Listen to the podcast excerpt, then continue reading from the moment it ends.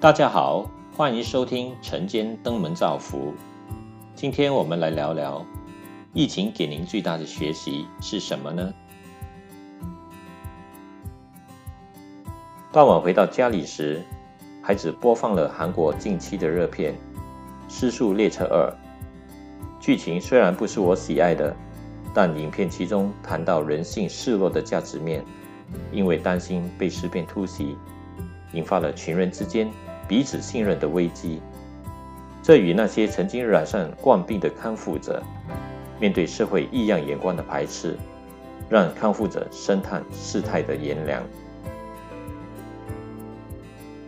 在看戏时，我们会随口批评戏里的人物过于绝情。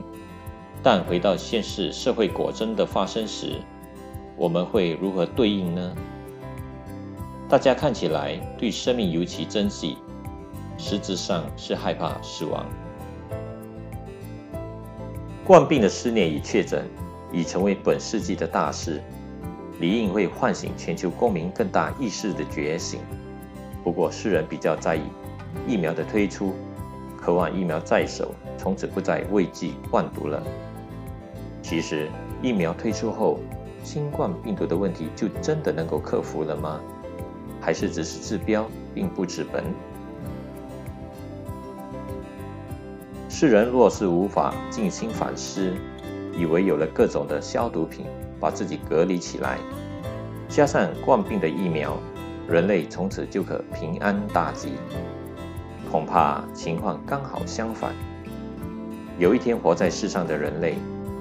几乎时不时都要接受或注射不同疫情的疫苗，因为地球生病了，我们住在里头，怎么不生病呢？关键在于人类是否了解地球的生病，跟人类对待地球的思绪、动机、做法有多大的关系呢？冠病的肆虐快要一年了，染疫与死亡案例还在上升中。一场的疫情，有人愁，也有人喜，其中更是地球经济商机的转型契机，何必过于杞人忧天？但令人担忧的是，如果是脱序了的危机即转机，人类真的承受得了吗？让我们也来自我对话，问一问自己：疫情给您最大的学习是什么呢？欢迎您留言分享。